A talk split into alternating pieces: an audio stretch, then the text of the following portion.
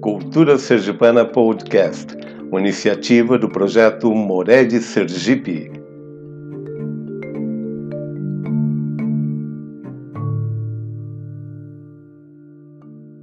Bem-vindo a mais um episódio da Cultura Sergipana Podcast. Esta será a quinta história da segunda série dos nossos episódios.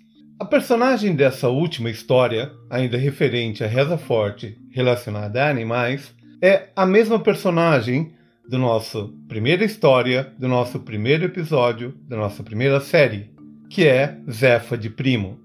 Zefa de Primo, para quem não conhece, basta ouvir a primeira história e vocês conhecerão mais sobre ela.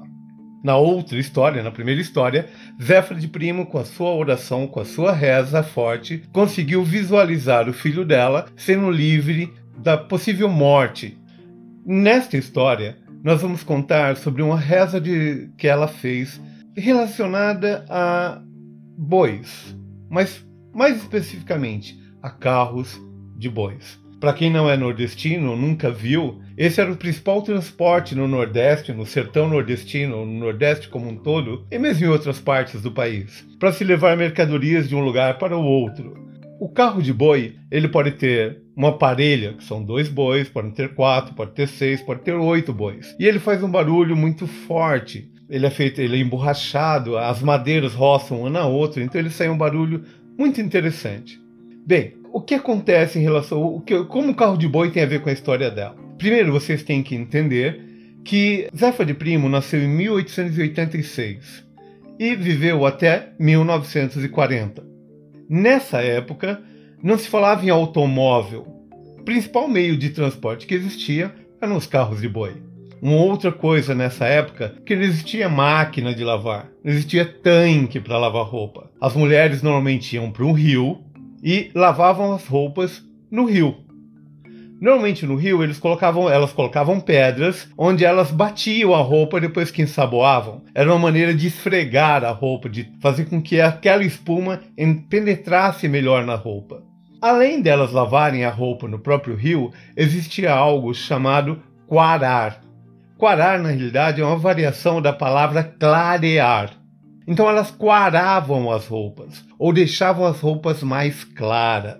Como isso era feito? É, eu tenho que explicar isso para que vocês entendam todo o contexto, esse contexto histórico. Ela, a minha tia Zelfa estavam com outros parentes é, lavando roupa. E depois que ela pegou algum, algumas roupas que ela já tinha lavado, elas lavam, depois ensaboam de novo e colocam em cima de pedras ou em cima de grama normalmente são palhas, né, que, de milho, sei lá. É algo que você possa colocá-la em cima daquilo, de tal modo que não suja a roupa de novo, e deixar com que o sol, batendo sobre o sabão na roupa, o sabão vai penetrando cada vez mais dentro do, do, dos fios das roupas e vão deixando cada vez elas mais limpas, muito parecidas como se elas fossem novas. Bem, Neste dia específico que eu estou contando, depois de deixar algumas peças de roupas para quarar, tia Zefa foi lavar as outras roupas. Nisso, ela e as outras mulheres escutaram dois carros de bois vindo na estrada. É, esse rio que elas lavaram as roupas era bem próximo à estrada. Lembrando que a estrada nessa época era de terra, ok? Não tinha asfalto, não tinha é, pedregulhos, era terra. E quando o primeiro carro de boi estava passando na frente, de frente onde ela estava lavando a roupa, em vez de ele seguir o caminho da estrada que existia, ele desviou para que os bois passassem em cima das roupas de tia Zefa, daquelas roupas que ela deixou para quarar. Ou seja, ele fez isso de propósito. O que estava atrás percebeu o que ele fez. Quando minha tia Zefa olhou para trás com as outras mulheres, comentaram para ela: Olha o que ele fez. Que ela olhou a roupa dela toda suja, ela não falou nada. Muda estava e muda ficou. Mas ela foi em direção às roupas, ficou olhando para o carro de boi, para o primeiro carro de boi que sujou as roupas dela, já, já tinha dado uma boa distância dela. Ela recolheu as roupas dela e ficou olhando para o carro de boi. Neste momento, ela fez uma reza forte. E o que aconteceu? Os bois simplesmente empacaram, não saíam do lugar. Normalmente, é, num carro de boi, a pessoa que está conduzindo fica em pé na parte de madeira, que é onde fica ficam as rodas. E ele tem uma vara muito comprida, que é onde ele cutuca os animais para os animais é, se locomoverem. E mesmo esse condutor cutucando os animais, os animais não saíram do local. Quando outro carro de boi passou ao lado desse, falou assim: Você não deveria ter sujado as roupas daquela mulher.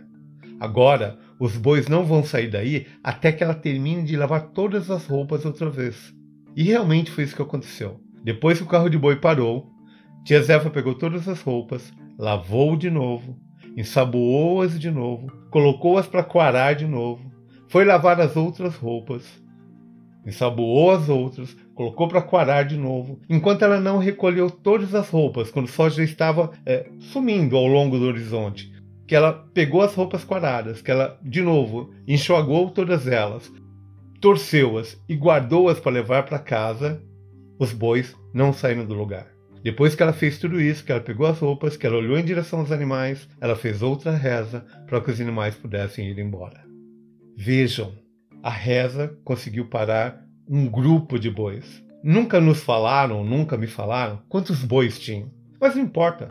Podem ter sido dois, quatro, seis, oito. Não importa quantos bois tinham na parelha. Os animais ouviam de alguma forma uma ordem que tinham que parar e não poderiam sair dali, mesmo sendo cutucados e machucados pelo, pelo transportador, aquele que o estava conduzindo.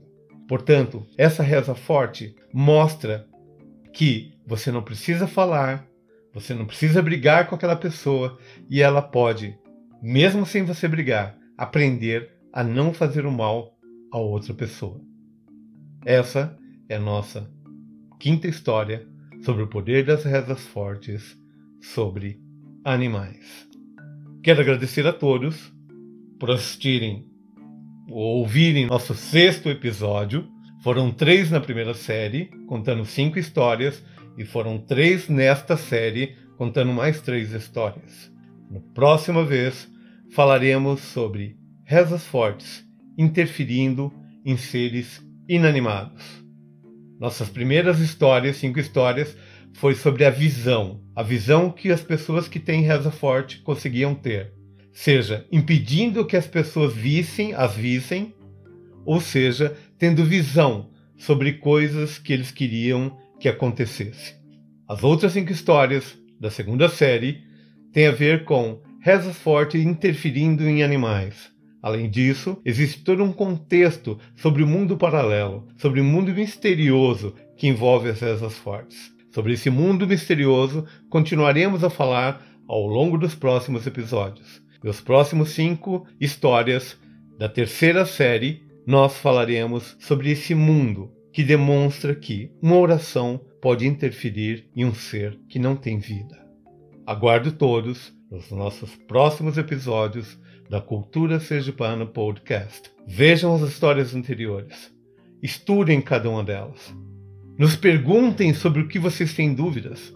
Nós estamos aqui para dividir com vocês ou distribuir com vocês o conhecimento que Deus nos tem dado através dos nossos ancestrais, dos nossos parentes, e que provavelmente muitos de vocês que estão escutando essas histórias já ouviram histórias de parentes e acharam que era mentira.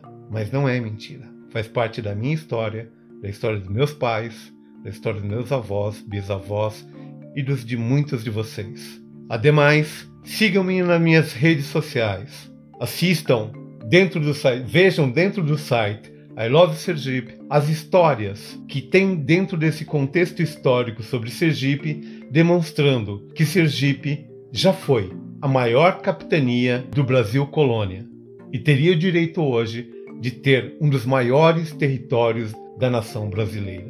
Obrigado a todos, até mais.